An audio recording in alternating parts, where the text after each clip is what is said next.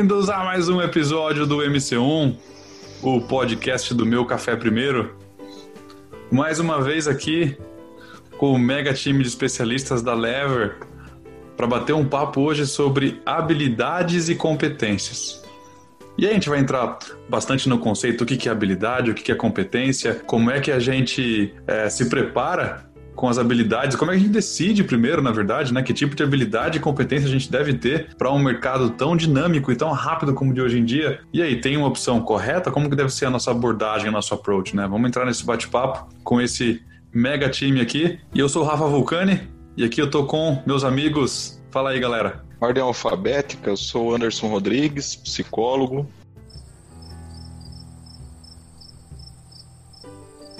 Achei que você ia dar sequência falando O Edu deu uma hesitada aí na ordem alfabética, hein? Não, é que, não, é que começou, né? Anderson Rodrigues, psicólogo, eu conheço o currículo, achei que ia ficar uns 5 minutos aqui. não, não é pra tanto. Habilidade de síntese na veia. então, cara. Aqui quem tá falando também é o Eduardo, prazer estar de volta aqui com vocês, pessoal da MC1, time da Lever. E bora para esse bate-papo. Bora, bora. Novamente aí, agradeço a oportunidade, Marcelo Andrioli, é, mais uma vez ajudando vocês aí a desenvolver esse processo com a Lever, um tema aí que vai, acho que trazer muita farinha pro saco aí, então bora para frente, vamos embora. Fala pessoal, Samuca na área também, vamos por mais um, um bate-papo gostoso aí e muito construtivo aí sobre com esse time da Lever que é top, galera. Bora lá. Isso aí, vamos nessa.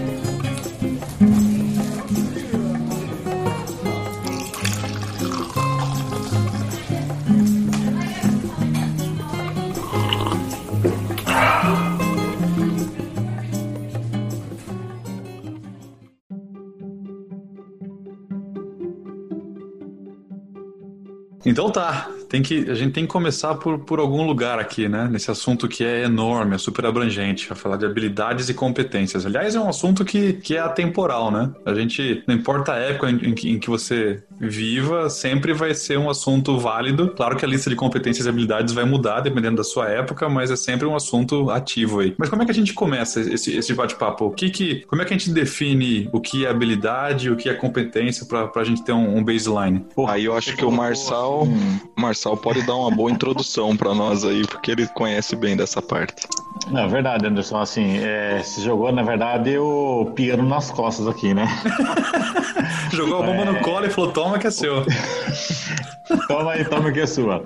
Mas, bom, vamos lá, né? A gente, a Lever aí tem tentado é, se colocar de uma forma bem é, inteligente, bem, de uma certa forma, ponderada, porque dentro, do, dentro desse mundo acadêmico existe uma infinidade para para dizer sobre habilidades e competências. É assim, a Lever gosta de dizer que é, a competência ela está relacionada dentro de uma tríade, a competência, que está relacionada a uma atitude que abrange a habilidade, que abrange o conhecimento, que é o saber.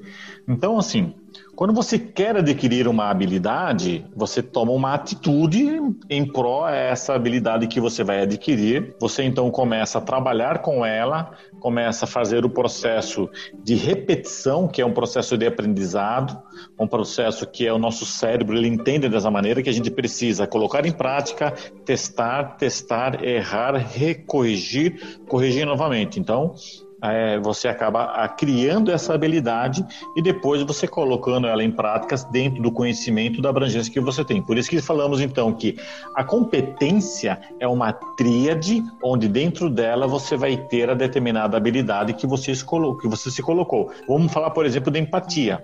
Empatia, de uma maneira bem simples, se colocar, entender a outra pessoa ou as pessoas que estão na sua frente. Legal. É, mas você, para que, que você precisa dela? Pô, vai existir outras necessidades e quando você começa então a ter entendimento e você começa a ser, ser empático com as pessoas, tenha essa habilidade e você então adquiriu uma competência para trabalhar com ela. Tá certo? Então, é dessa maneira que, que, que o, vamos colocar, que o mercado ou, ou que o processo acadêmico explica melhor. Existe uma outra condição que são quando você tem um conjunto de habilidades. Né? Se a gente estiver falando de lideranças, você tem que ter, então, diversas habilidades que vão com, que vão ter, de certa maneira, competências que vão lhe dizer se você é um bom ou não, um bom líder, né? Não sei, Anderson, se eu conseguir aí jogar bola para você aí de uma maneira mais acadêmica, né? Ah, tá bom, recebeu uma bomba e jogou de volta uma bola, tá, tá, tá, tá uma bom. Bola aí, tá tranquilo, Marcelo. Tá bom, vamos lá. Vamos, tranquilo, né? Vamos levar para o campo de ataque, então. É, pois é, eu, eu, eu tenho uma certa crítica com relação a isso. Eu, eu, eu, concordo que as competências elas são realmente importantes, né? E você desenvolver habilidades a partir delas.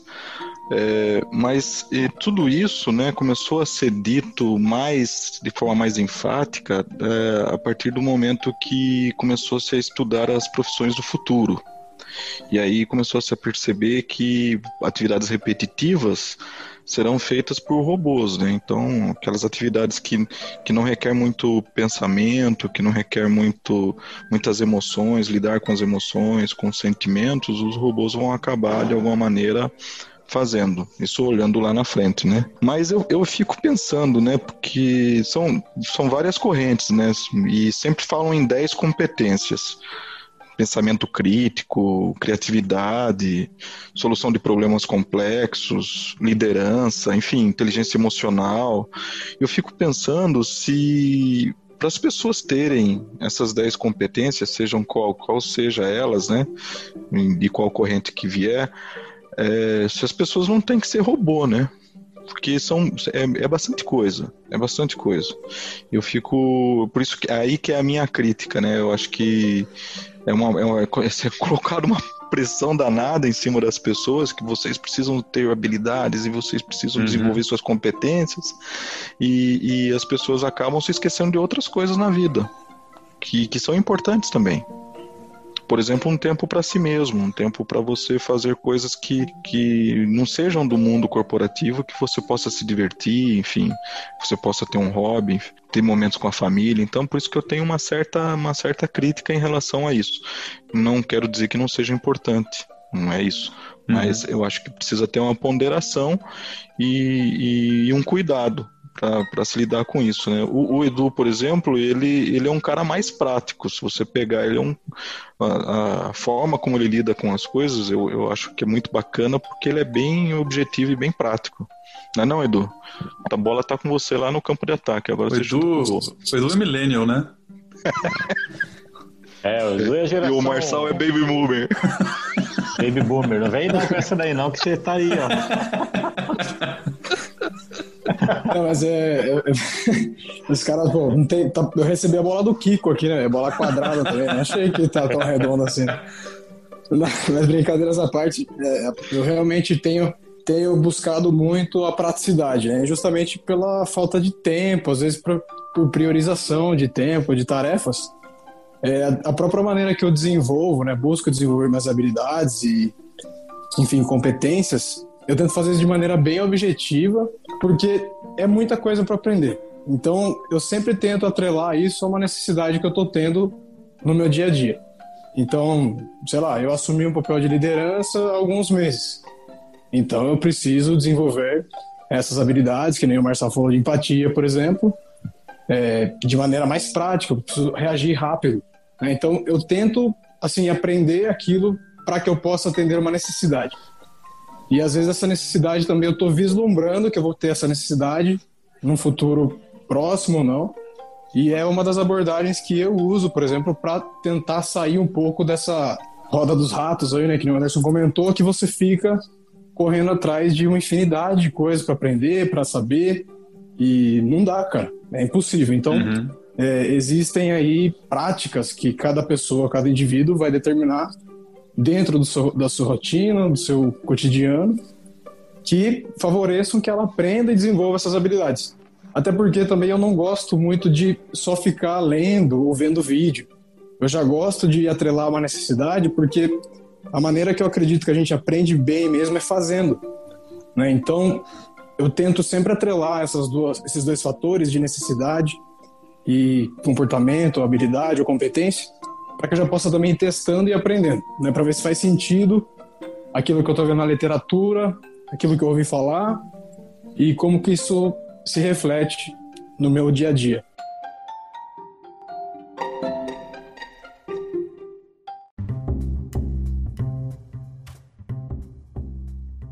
Posso tentar contextualizar o que a gente está falando um pouco? Ah, eu vou dar um exemplo de um amigo meu que começou um podcast. E, e esse cara precisava aprender edição de áudio. Uhum. Certo? Então, essa, eu tenho essa... um amigo assim também, viu? é, esses caras são teimosos, eles não desistem, né? E daí precisava aprender edição de áudio, só é, essa é uma, uma habilidade, certo? Então, então, aprender a manusear o áudio, fazer a limpeza, fazer os cortes, tratar da maneira correta, colocar na sequência correta, etc. Essa é uma habilidade que foi entendida, mas não se tornou uma competência ainda, porque não não está no ponto de realmente ser uma competência ou algo que a pessoa domine.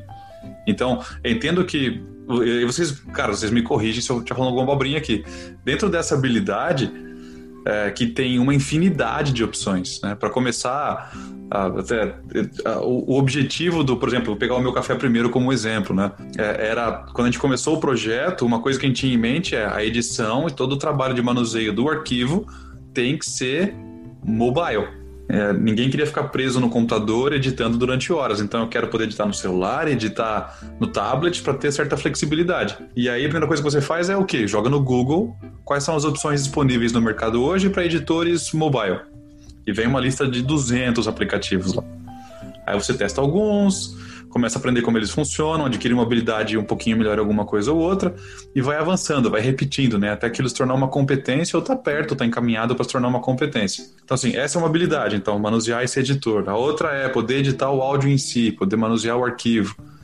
É, isso tudo depende de repetição, depende do que vocês falaram de, de, ter essa resiliência de testar e procurar e aprender até se tornar uma competência. Mas uma coisa que eu queria conectar com isso, que foi até que o Anderson comentou, é a questão de saber até onde eu quero ir com essa competência, né?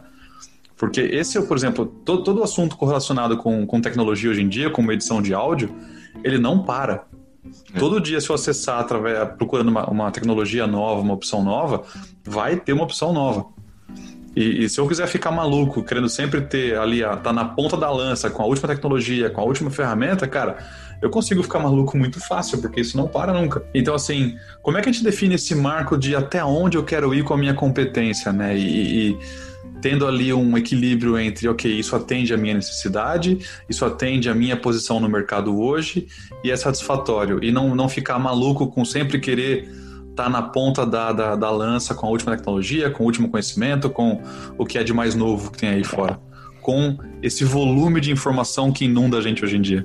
Ah, eu, assim, eu, eu, gostaria de completar isso, Rafa, e depois o Anderson, acho, com a, com a parte mais analítica, psicológica que ele tem, ele pode também fazer esse complemento. Mas é, você me passa uma ideia de um pensamento analítico sobre todo esse processo de inovação que está na mídia, que está nesse, que está nesse mundo vulco que nós já falamos lá atrás num, num, num, outro podcast, acho que foi o primeiro, né? Perfeito. Nós falamos desse mundo VUCA, né?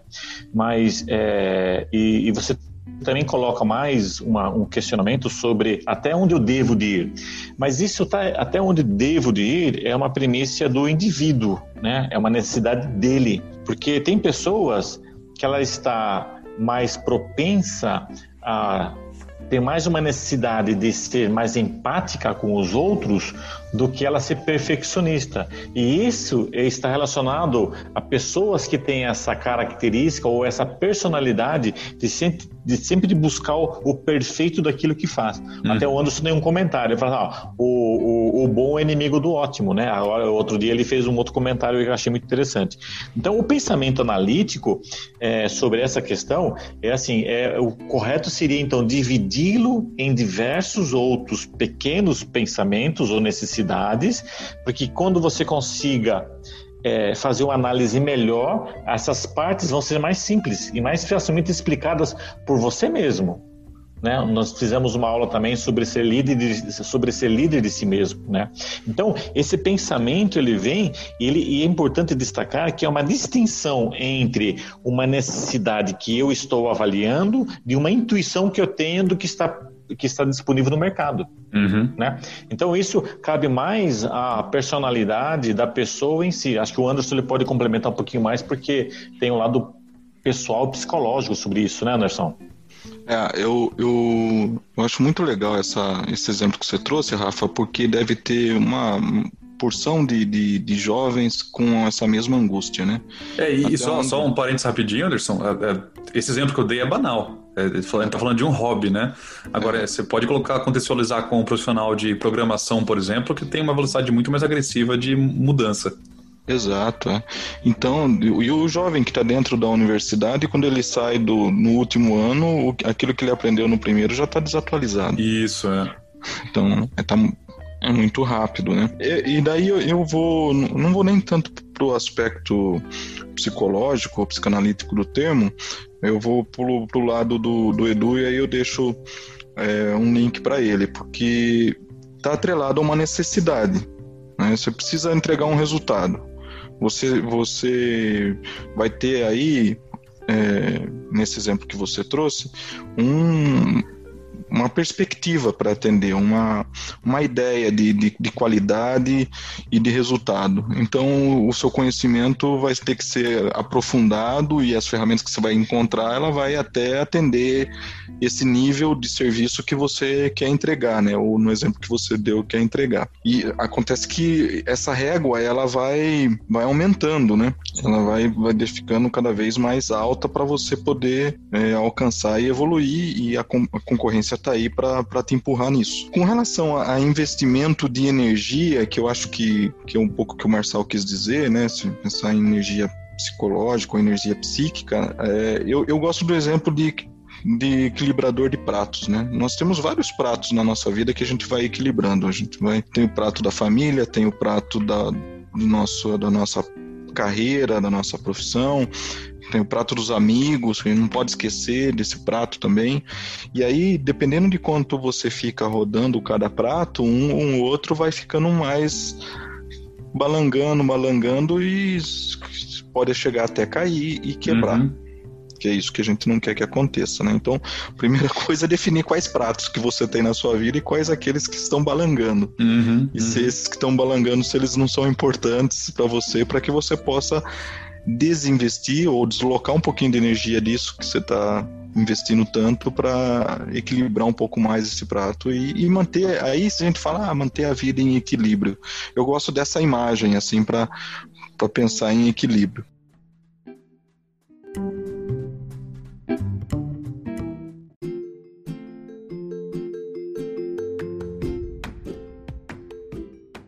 tem mais uma coisa ainda que a gente pode deixar como uma profissão do futuro, né? Que eu não sei se vocês já ouviram falar sobre isso, mas que é curadoria, um curador de informações, um curador de habilidades. O Mário Sérgio Cortella ele até tem um livro sobre isso. Ele fala, o nome do livro é A Era da Curo, Curadoria. O que importa é saber o que importa. Você veja até onde a filosofia, né? O Mário Cortella, com todo o seu cabedal na filosofia, as pessoas estão indo buscar já na filosofia uma resposta para isso, né? Desse, desse nível de, de, de, conhecimento, desse nível de informação, até onde a gente precisa chegar e a, a quantidade é imensa, como você colocou. Então, já tem até uma profissão para isso, Rafa. De repente, é, é, pode ser um objeto aqui de uma, uma, conversa nossa, né? Qual, como será essa profissão, o que, que ela vai trazer de benefícios no futuro, né? Uhum. É, isso, isso resume bem o que a gente acabou de falar, né? Você saber o que realmente faz sentido e qual é o pratinho que você quer deixar girando e qual que deve cair e quebrar mesmo, porque já foi a época dele, né? É, porque a gente tem família, tem amigos, tem um monte de, de, de outras é, coisas, né? E o, o, hobby, como você colocou, nesse caso, né, sendo um hobby, ele é muito importante na nossa vida, né? E poucas pessoas acabam olhando para ele com essa importância. E ele é tão importante quanto sua carreira tão importante quanto sua carreira, para que você possa a, até desenvolver uma, uma competência que é a criatividade você precisa ter um hobby, você precisa fazer coisas diferentes. Né? Uhum. Que é aquela máxima, né? Como é que você espera ter um resultado diferente fazendo sempre igual? Você não vai ter um resultado diferente fazendo sempre a mesma coisa. Fato. É. Então eu, eu, acho que é, é, isso, né? Vamos ficar com essa imagem dos pratos e que as pessoas possam olhar para os pratos dela e, e, quais, quais estão bem equilibrados e quais não, né? Para poder trabalhar em cima. Um, um, um coach de carreira. É, é meio que isso que você comentou, esse curador de um coach de carreira ele vai trabalhar é, com um objetivo bem definido que o coach vai trazer para ele. Você quer sair de um ponto A para um ponto B dentro da sua carreira, o coach de carreira vai te ajudar nisso ah, eu quero sair, por exemplo, de uma posição de analista para uma posição de líder, seja uhum. ela o primeiro passo, por exemplo, ah, eu quero ser um coordenador, um supervisor, depois chegar a gerente. Beleza, para ser coordenador, o que, que você precisa? Então vamos definir aqui. E aí, meu amigo, a gente está aqui com um time de, de, de pessoas projetizadas, né? É um projeto. Uhum. É um projeto. E aí o coach, com o conhecimento que ele tem, ele vai fazer perguntas boas, perguntas certas, para ajudar o coach a chegar nesse ponto B. Né? Tem ferramentas para isso. Tô sendo. Eles que me desculpem agora, mas eu estou sendo bem simplista e resumido no que é, né? São em torno de 13 sessões, é, dura em torno de dois meses, três meses um processo. Uhum. Varia muito, mas em mas geral é você, isso. Viu, Anderson? Você, mas você foi certeiro, no, é, apesar de ter sido simplista, mas você foi certeiro, porque é, a definição do ponto A para o ponto B, quem define é o coach, né? É, porque exato. é né, uma necessidade dele. O coach que vai é, apenas trazer ferramentas que vai conseguir levá-lo, né, uhum. entre metas, objetivos e goals que ele vai uhum. perseguir para que ele possa é, alcançar esse objetivo que ele está colocando para ele. Porque, assim, e, é legal falar desse, sobre esse tema também, porque o coach de carreira, é, muitas vezes a pessoa acha que a empresa tem a obrigação de fazê-lo, né? A empresa, ela pode dar meios, que é o quê?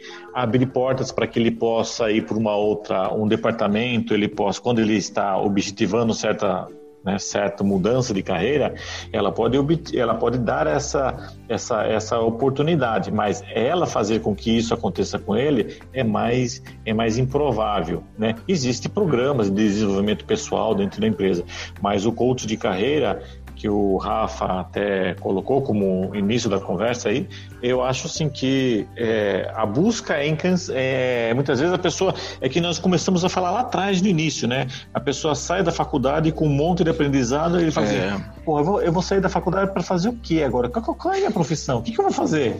Né? Uhum. Muita gente sai sem saber o que fazer e começa a trabalhar, aí aparece vários industriários. Ah, eu me formei como administrador de empresa, mas eu estou sendo aqui trabalhando no, na qualidade. Né? Então, é por quê? Porque não houve um foco mesmo, né? não houve um pensamento analítico sobre o que você faz. E essa foi uma das primórdias porque surgiu a Lever, né? com esse é. pensamento de querer ajudar essas pessoas. É, tem, tem um nome para essa pessoa sem foco e sem saber o que está fazendo. É estagiário. Meu Deus do céu. Não é fácil, viu, cara? Mas, tá. mas olha, é, é, é, mas isso, olha, eu vejo no Brasil muito isso, porque é, outro dia eu estava conversando com uma pessoa e ele falou assim: não, não, a gente faz o seguinte, a gente, eu estou pensando em melhorar aqui o meu e-commerce, a gente contrata alguns estagiários, porque estagiário não faz porra nenhuma, então vamos colocar ele para fazer serviço. você quebra, quebra a pessoa, né? Não é isso, né? Esse seria o objetivo, né? Nós, como é, contratantes, né, ou como pessoas, temos que pensar no outro como um uma, um início de carreira, né? Então nós temos essa temos que ter essa preocupação e o cuidado, porque senão torna isso, se torna isso, né? Judiado uma pessoa, não, não acho correto, né? A e a Leve vê um custo disso, né? A imagem que me veio à cabeça é do John Travolta na, no filme Pulp Fiction, que ele fica andando pra lá e pra cá. Tem até um, um meme dele fazendo ele isso. Ele tá procurando a porta que ele tem que entrar lá. Né? É. Lembra desse meme? Eu lembro.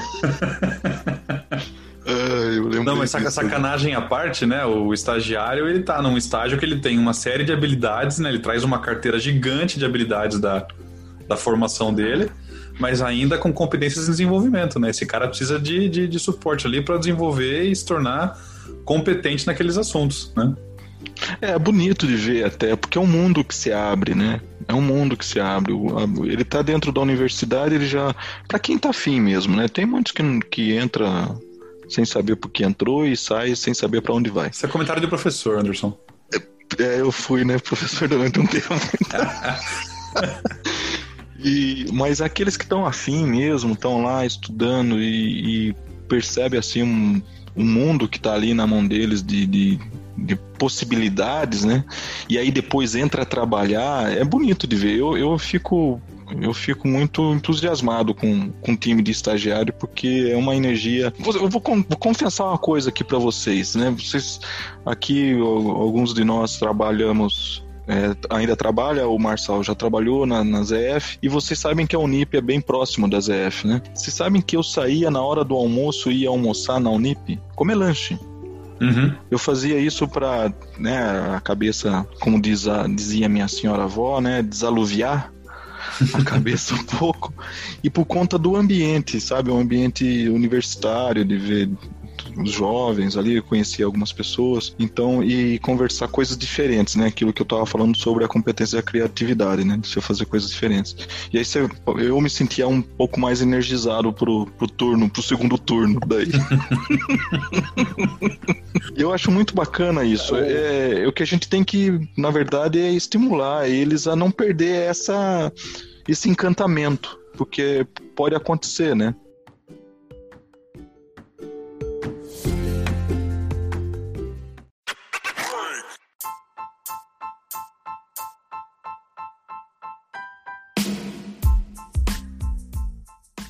Aproveitando esse, é, é, esse gancho que você trouxe dos próprios é, estagiários, que eles têm essa questão da criatividade bem aflorada, né? Talvez não só da idade, mas do incentivo que eles têm. Eu noto que às vezes alguns líderes ou algumas empresas, assim que esses estagiários ou trainees, ou seja como eles entrem na empresa, a gente tende a limitá-los e querer doutriná-los à cultura, às vezes, da organização, algum tema, até onde é saudável nós direcionarmos eles nos cientes famosos gaps, por exemplo, cara, você tem que ter mais disciplina, cara, você tem que conhecer mais disso, mais daquilo.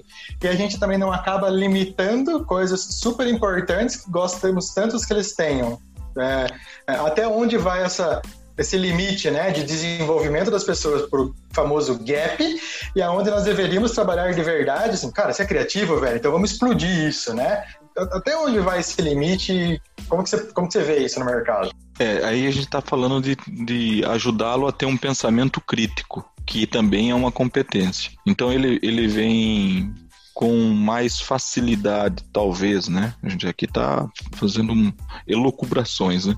Ele venha com uma facilidade de ter mais criatividade por é, não ter tantas, tantas, tantas restrições que a gente vai aprendendo ao longo da vida, né, tendo mais crenças limitantes, talvez ele tenha mais possibilidade de criatividade. Só que daí vem o gestor e ele precisa ajudá-lo a ter também pensamento crítico que é também uma, uma, uma, competência, né?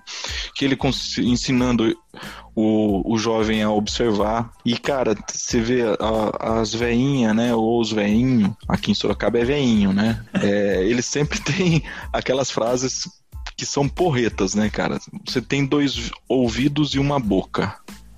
Então aprenda a observar né, a situação, a, a, construir, a analisar os cenários. Né? Outra coisa que, que a gente precisa ajudá-los a ter foco. É, a quantidade de informações, como a gente estava falando agora há pouco, e a facilidade, o nível de interrupções é muito alto. Então, e, e uma coisa que o Edu falou no último vídeo dele sobre produtividade, né? A pessoa ser multitarefas não quer dizer que ela seja produtiva. Uhum. Então, a gente precisa ajudá-los também com isso, né? Mas, é, sabe, Samuel, o que, o, que você perguntou abre espaço para a gente falar sobre curiosidade. E isso o jovem tem, né? O estagiário tem. A gente tá falando de jovem, mas se vocês pegarem o último filme do, do Robert De Niro, né? Que ele, o senhor estagiário, por que não, né? Vocês já assistiram esse filme? Puta filmaço. Muito não, acho que não. Puta, assista esse filme, é muito bom. É, um, ele já era aposentado, aposentou como VP de, de, da área comercial de vendas e entrou de novo como estagiário numa empresa. Então, a curiosidade, a gente tem que ajudá-los a não, não perder isso, né? E que eu acho que é o que é um, traz um pouco de brilho nos olhos dos, dos jovens, né? Ajudá-los a ter empatia, tudo isso que eu estou falando para vocês fazem parte dessa competência que é pensamento crítico, autoconhecimento, que é uma coisa muito importante que passa pela nossa vida toda. A gente precisa né, desenvolver cada vez mais o nosso autoconhecimento. Ele tem uma avaliação objetiva, que daí o, o Edu gosta muito disso, dessa, dessa parte mais objetiva, eliminando os fatores subjetivos. Ele, ele, tem que ter uma habilidade analítica. Tudo isso, gente, é, é papel do, do, do mentor que está dentro da empresa, né? A gente brincou tudo com o papel de estagiário, mas nós, enquanto gestores ali, nós somos mentores para eles. Né? Nós somos referências e isso é muito sério. A gente brinca aqui, mas isso é muito sério. É, ser mentor de alguém na fase de estágio é uma coisa muito séria, é uma responsabilidade muito grande. Que pode acontecer o que você falou, Samu, de, de acabar a gente acabar limitando eles e fazendo com que eles é, deixem de ser o que é mais legal da, da parte dessa fase da vida, né? Que é a curiosidade em querer aprender, a vontade de aprender e de crescer. É, eu colocaria um, um, um, pouquinho a mais sobre o que o Samuca colocou, né, no sentido assim de dele falando da cultura, que muitas vezes ele tem que se uhum. enquadrar dentro da cultura. Isso realmente existe, né? É, cada empresa tem uma determinada cultura, então a gente poderia colocar por níveis, né? Uhum. Em primeiro momento, todo mundo que entra para dentro de uma empresa e assina o um contrato de trabalho, ele está assinando porque é, ela vai pagar para que ele trabalhe dentro daquela, daquela forma objetiva, daquela maneira que ela enxerga que é bom para ela, para a empresa. Então, assim, todos nós estamos é, condicionados à cultura da própria empresa. Isso não, não, é, não é só o estagiário, isso está dentro dos, dos menos favorecidos, está dentro da, da, da produção, está dentro aí dos departamentos, dentro da liderança, não importa.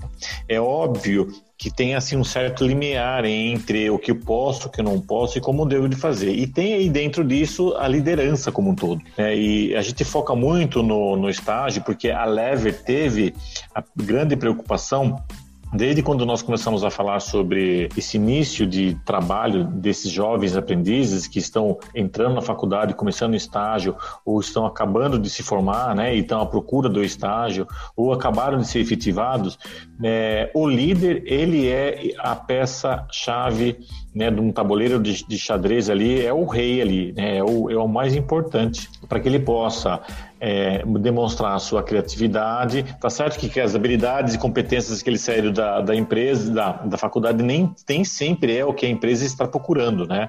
Mas ela, ela pode estar procurando sim, se é uma pessoa que tem uma iniciativa, se é uma pessoa que tem uma certa criatividade, um pensamento fora da caixa, né? Que a gente chama isso de think outside of the box, pode ser, né? Ele tem uma originalidade dele mesmo. Então, é, e muitas vezes, eu acho que o Edu pode fazer um complemento sobre gestão de projetos, aonde muitas vezes esse tipo de pessoas que são pessoas novas, que são principalmente estagiários, ser diferente. E é legal você colocar ele dentro de um, de um problema que está acontecendo agora. Porque olha só como é interessante, né? Depois o Edu pode me, pode me, me complementar.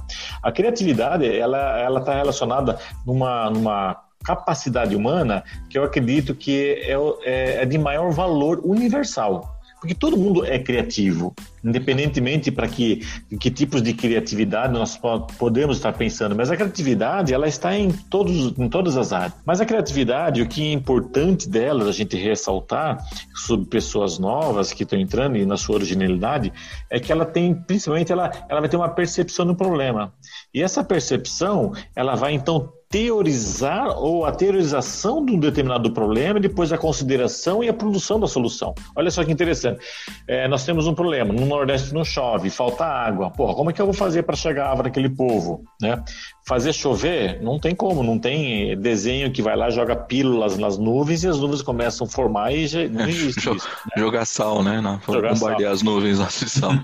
então, a percepção do problema é interessante para aquilo que pode ser feito ou não. De repente eles já geram e falam assim, pô, não podemos fazer a transposição do rio tal para tal? Porra, Então aí você vem para tentar teorizar como isso pode ser feito, como colocar isso então e recolher, recolher, recolher né, os, dentro desse projeto. Então muitas vezes esse think out the box, né, que pode ser colocado, como é que o estagiário ele pode participar? Por exemplo, o Edu estava fazendo sobre gestão de projetos e teve ali no curso dele diversos estagiários que estavam ali, cara, e deu show quando ele foi colocar o como que era o nome do do Miro do, do Miro, Miro, né? Porra. É. Eu estava só acompanhando, eu estava fazendo análise. Eles terminaram o, o seu desenvolvimento do projeto muito rápido. Mas por quê? Porque é, ele ainda não tem barreiras, né? A, a, empresa cria muita barreira sobre a atividade das pessoas e ele ainda não tem. Então isso que é bom quando o estagiário ele começa. E a gente tem que ter o líder, né? Ele tem que ter essa líder, supervisão, a coordenação, não importa a área em si, a pessoa, mas tem que ter essa visão crítica sobre essa criatividade inata que está ali, porque ele não perdeu ainda, porque isso ela começa desde a infância, né? A criatividade vem vindo. A gente vai colocando certos filtros na nossa vida, Uhum. né? Que é que eu chamei de crenças limitantes. né? Crenças limitantes, né? A gente Isso. tem cinco sentidos básicos, né? Nós temos a visão, a audição, o tato, o olfato e o, né? e aí o paladar. Dentro disso nós temos essas crenças que é esse filtro. O que, que eu deixo passar para dentro de mim? O que aquilo vai interferir na minha credibilidade ou não? Então essa, esse é o grande choque hoje, né?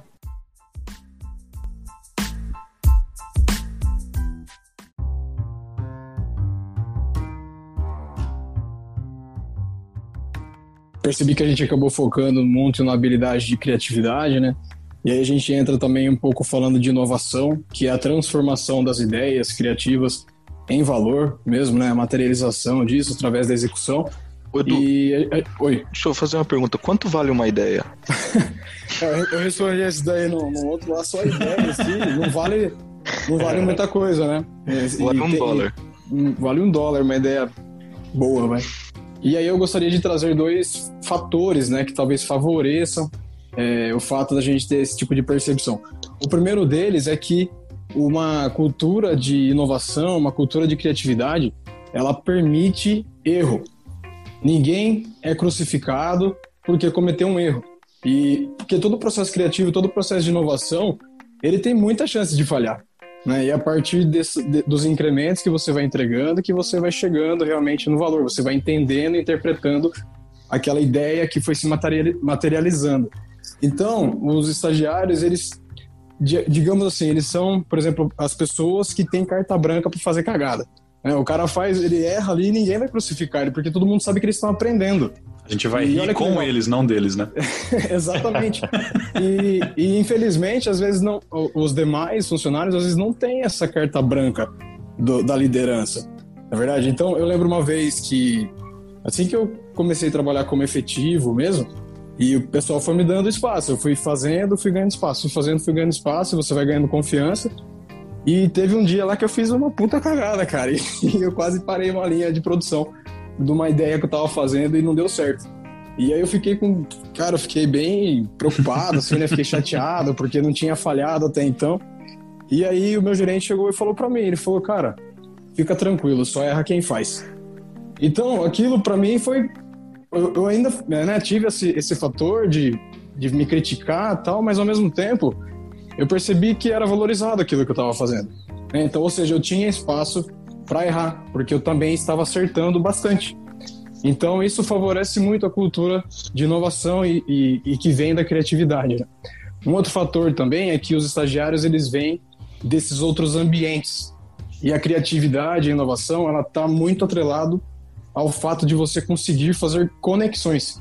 né? Então, às vezes, quando você consegue juntar várias ideias de vários contextos diferentes, é aí que você entrega uma ideia inovadora, é aí que você entrega um projeto inovador. Então, é, isso é fundamental né, nesse processo todo de desenvolvimento de habilidades. Mas tem uma habilidade hoje que, para mim, ela é uma das mais importantes, se não a mais importante, que é a habilidade de saber aprender rápido. Porque é aquilo que você comentou, Rafa, por exemplo, cara, eu tenho que aprender um software novo, ou uma habilidade nova, uma linguagem de programação diferente, e para resolver um problema. E, e tem gente, cara, que aprende muito rápido. Então o cara não sabia porra nenhuma daquilo que você tá falando. Em dois dias o cara já, já tá executando alguma coisa, entendeu? Bem ou mal já tá saindo alguma coisa. E tem gente que não consegue, pode ser daí porque faltam outras habilidades de, de resiliência, de foco, e o cara acaba desistindo, porque é frustrante né, o processo de aprendizado, de aprendizagem também. No, no começo você não consegue entregar nada. Só que se você não desiste, se você tem essas outras habilidades também bem fortes, de repente é, é uma pessoa que tem então a capacidade, né, a habilidade de aprendizagem rápida, pode ser que é porque ela tem outras habilidades também afloradas. E de repente por isso que ela é, é essa habilidade para mim é uma das mais importantes, principalmente diante desse contexto que a gente tem hoje, que surge uma necessidade do nada, de algo que você nunca ouviu falar. E aí entra muito a importância também de a gente fala de, de hard skills e soft skills, todos são habilidades, são habilidades diferentes. E um exemplo de uma hard skill que é muito fundamental, né? Inclusive o pessoal fica falando assim, ah, eu acho que nem precisa fazer de faculdade, mas mas você tem que falar inglês. Hoje em dia, falar inglês é muito mais importante do que ter uma faculdade, parece. E não porque a faculdade não é importante, muito pelo contrário, era muito importante. Mas é que com o inglês, você tá aberto pro mundo, cara. Você consegue aprender qualquer coisa. Porque às vezes o que é novo aqui já é velho em outros lugares. E tem um monte de tutorial, tem um monte de material que você pode explorar isso de graça. Ter e só aí você em primeira mão, né? Exatamente, você consegue explorar isso. Você uhum. tá na né? Porque você, você ser inovador, não necessariamente você precisa ser o inovador do mundo, mas às vezes você é o inovador na sua empresa ou no seu, ou no seu departamento. Você não precisa inventar a roda, mas você tem que saber utilizar a roda para movimentar outra coisa de, diante do seu contexto. E essa é uma habilidade muito importante para mim. Né? Eu, eu vejo muito isso, eu valorizo muito isso nas pessoas e eu fico impressionado mesmo com pessoas que têm essa habilidade, essa capacidade e competência de aprender muito rápido.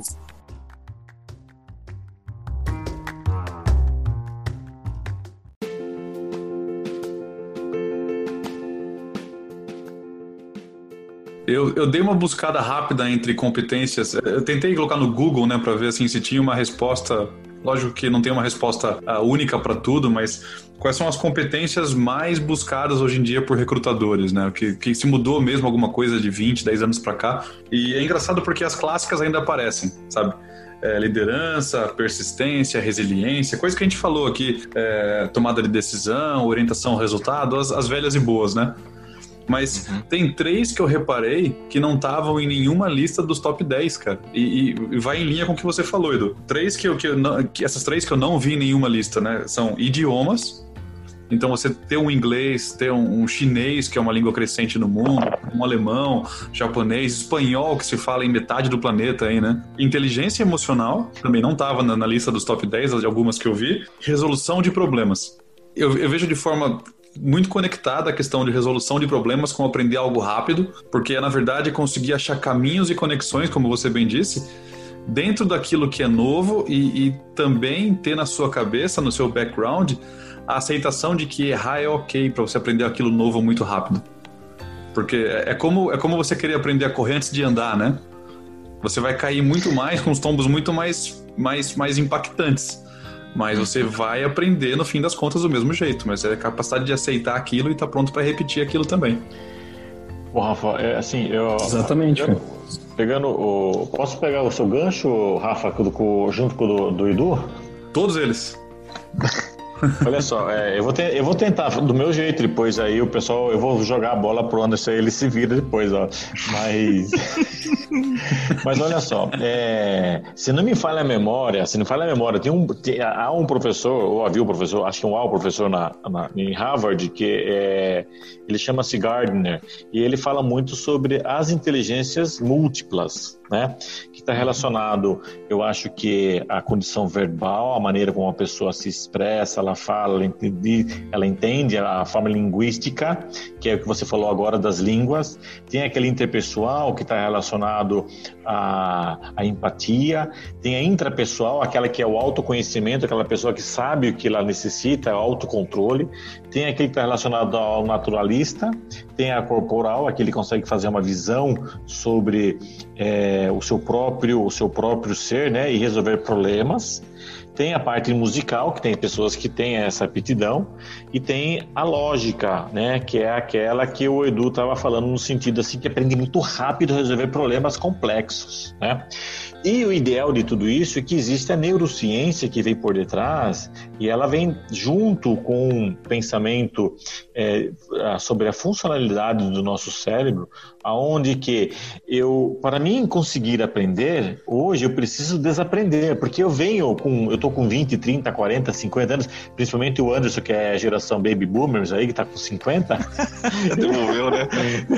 Você imagine, 40 anos aprendendo uma coisa, sempre fazendo da mesma forma e tem que desaprender tudo aquilo que ele aprendeu, né? Por quê? Porque nós aprendemos através do que da repetição, como nós falamos. Eu preciso uma habilidade, eu aprendo fazendo repetições daquilo mesmo que eu pretendo é, adquirir.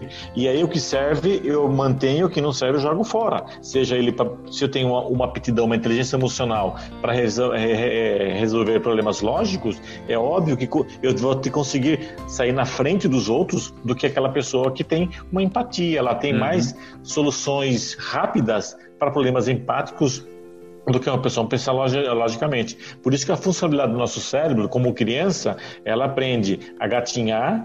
Quando ela tem uma força na perna que sustenta a sua própria cabeça, ela consegue então manter o equilíbrio. Então ela vai primeiro gatinhar, depois manter o equilíbrio, para depois começar a dar os primeiros passos. E aí é repetição, é assertividade. Né? Então, assim, junta-se toda essa condição entre que o Edu falou muito bem colocado sobre essas habilidades e você puxou por esse lado, e aí eu vejo essa, essa visão né, de Gardner no sentido da inteligência, é, inteligências diferenciadas, né, ou múltiplas que ele coloca. Né? Eu acho que o Edu trouxe uma, uma, uma, fala muito, muito assertiva. E, mas aí a gente precisa também pensar em como fazer né?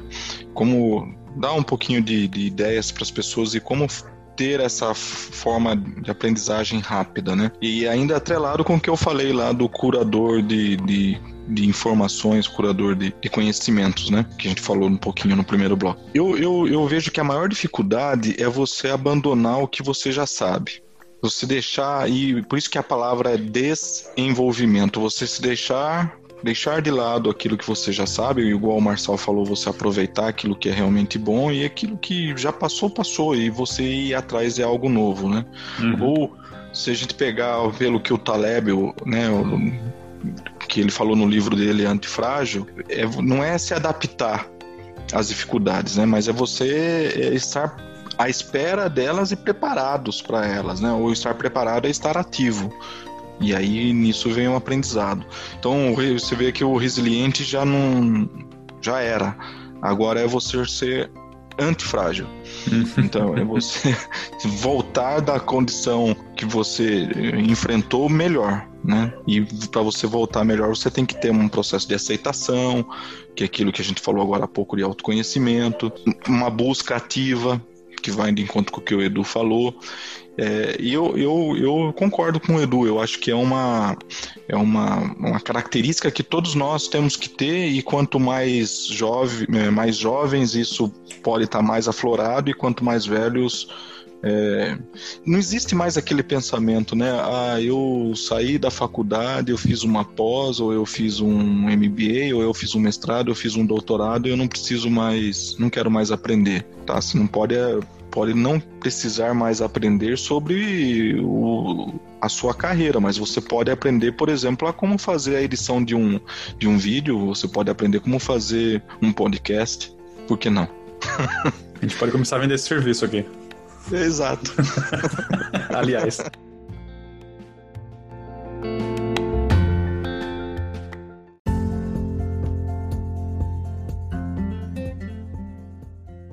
Antes da gente fechar, eu queria fazer uma pergunta para todos vocês aí. Se, se vocês pudessem escolher só uma competência, eu sei que é não, não, ninguém tem só uma, mas qual que é a favorita de vocês para indicar para as pessoas falar, ó, ó, gastem um tempo nisso aqui, que isso aqui é, é legal, é vital para o mercado, vai fazer diferença para vocês? É, eu, eu posso começar. Eu acho que, é, na minha visão, para quem está buscando é, uma colocação, é, uma recolocação ou ele está buscando um cargo de liderança, é, porque cada um vai falar de uma parte, é óbvio, né? Eu colocaria inteligência emocional, que eu acho que é uma que a pessoa ela é, ela é muito importante, ela tem crescido muito no sentido de, da empatia, no sentido do autocontrole, do controle das suas emoções, no sentido do, uh, de você sempre estar aprendendo. É, e a empatia, ela ela se torna empatia cognitiva, emocional e solidária, né? Então eu acho que uma da, eu acho que para mim é óbvio tem muitas outras. Se eu fosse colocar, eu colocaria essa porque Daniel Goleman ele fala bem assim que é a capacidade de identificar os nossos próprios sentimentos e dos outros, né? E nos motivarmos e digerir bem as emoções dentro de nós e nos relacionamentos. Então eu acho que é, eu acho que o mundo precisa dessa inteligência emocional. Eu acho que é algo importante é, seja na, na, vida pessoal, seja na vida profissional. Então eu colocaria dessa maneira para as pessoas aí, certo? Boa. Você roubou a minha, Marcel. Mas tudo bem, vou pegar outra aqui. eu, eu fico com a quinta disciplina do Peter Senge. É de ter essa. E aí é, vai de encontro com o que o Edu falou, de ter essa capacidade de, de aprendizagem a vida toda. Eu acho que a vida toda a gente precisa aprender. Não, não perder o brilho nos olhos, por aprender. E aí, pessoal, é, é tudo aquilo que vem a te dar prazer. E aí você precisa descobrir isso. Então, eu, eu fico com essa. É, eu concordo com o Marçal, inteligente, sendo eu psicólogo, como, como não concordaria com ele. Mas, inclusive, a inteligência emocional ela pode ser apreendida ao longo da, do tempo, né, ao longo da vida. Então, eu acho que a capacidade de aprender e ajudar as, as organizações que é o que esse livro do Peter Senge fala, ajudar as organizações a serem uma organização que aprende. Então eu, eu gosto muito dessa e eu venho tentando manter firme esse propósito na minha vida. Show de bola. É, eu, eu já escolheria acho que um pouquinho bem diferente, né? De, um pouquinho bem, né? Um pouquinho bem diferente de vocês é a comunicação. É, comunicação e persuasão, porque é, é, uma, é uma habilidade, uma competência muito difícil de, de dominar mesmo, né? E, e você percebe que pessoas que sabem se comunicar é, bem, assim, com clareza, é, objetividade, assertividade, em diferentes contextos, essas pessoas normalmente elas são destaques, né? Independente do meio que seja. Sempre tem aquela pessoa na família que é, se relaciona bem com todo mundo, porque ela sabe se comunicar é, e não tem como você se comunicar bem sem você ter empatia, né? Porque você tem que saber trocar informação, saber uhum. falar o que a pessoa quer ouvir, também conseguir colocar a sua ideia de maneira que você convença a pessoa. Uhum. É, não de que você está certo, mas daquilo que você está falando, né? Ela, ela tem que ter um embasamento, você vender aquilo. E eu já vi pessoas brilhantes que não têm essa, essa habilidade e elas ficam no esquecimento né, elas não, não conseguem se destacar mesmo sendo muito boas em determinadas outras habilidades. Então, eu acho que comunicação é, é, é chave, principalmente agora, onde dificilmente o que você faz um robô não, não executa também. Então, essa habilidade de, de se comunicar mesmo, de se, de se conectar, inclusive, também, né? é, eu escolheria como primordial. Conexão genuína. Muito bom. Se eu puder colocar um contraponto, afinal de contas, vocês me roubaram várias coisas que eu pensei em falar, né? Mas tá tudo bem. Tá tudo bem. A gente devolve isso logo. Ah, eu sou um cara de. Eu venho de. Eu faço administração, eu cuido de pessoas, então, óbvio que eu adoro tudo isso que vocês trouxeram, faz todo sentido. Mas tem um tema que eu acho que está muito aflorado, que são as competências digitais. Né? Hum. E acho que eu investiria um, também, de alguma forma, é, nessa, nisso daqui, tá? O que quero dizer? É, as, desde a gente usar uma te a tecnologia, seja ela um aplicativo, seja ela um pensamento sistêmico ou inteligência artificial, né, tudo aquele top, mas eu combinaria tudo isso porque como o mundo daqui para frente ele vai se tornar assim, né? É. E aí eu preciso dominar essas ferramentas para eu ter essas competências nessas nesses pontos e aí sim é, eu aplicar tudo isso que vocês trouxeram aqui atrás, tá? Então, uma coisa não exclui a outra, apenas, na minha visão, elas se completam de alguma forma. Muito bom. Maravilha, muito bom. Beleza? Já escolheu a sua, Rafa? Eu escolhi, eu acho que todo mundo deveria ser um bom ouvinte de podcast. Tomar café. Essa é boa. Tomar café.